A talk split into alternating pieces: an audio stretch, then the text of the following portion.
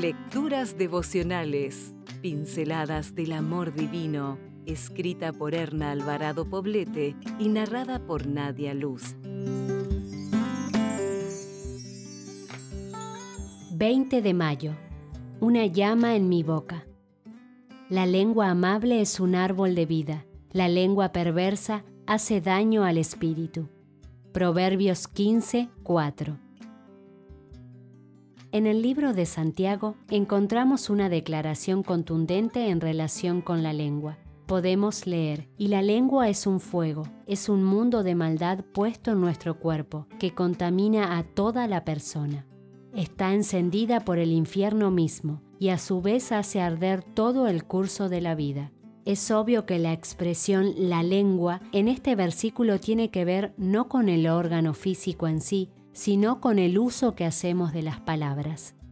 No hay duda de que la lengua es un órgano maravilloso, pues nos permite disfrutar de los alimentos, nos ayuda a la deglución y al proceso de la digestión, y hace posible el lenguaje. ¿Te imaginas todos esos procesos sin ella? Sin embargo, esa misma lengua que nos resulta en tan grande bendición es también un fuego destructor y contaminante cuando pensamientos malintencionados fluyen por ella sin que hayamos sabido antes ponerles un pare. ¿Cuántas palabras decimos que lastiman no solo a la persona a la que van dirigidas, sino también a nosotras mismas, que las hemos pronunciado?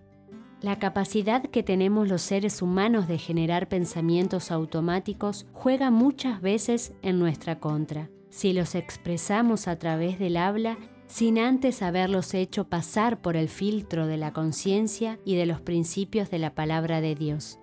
Las mujeres somos más propensas a hablar que los hombres y por lo tanto a equivocarnos más en lo que decimos. Por eso el consejo bíblico es tan pertinente para nosotras. Ninguna palabra corrompida salga de vuestra boca, sino la que sea buena para la necesaria edificación, a fin de dar gracia a los oyentes.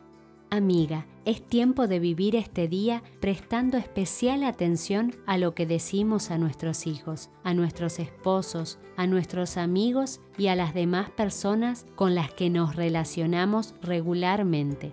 Preguntémonos lo siguiente, ¿mis palabras honran a Dios? ¿Son de bendición para los que las escuchan? ¿Dan testimonio de que soy una hija de Dios sujeta a su voluntad y no a mis arranques de cólera, ira o enojo?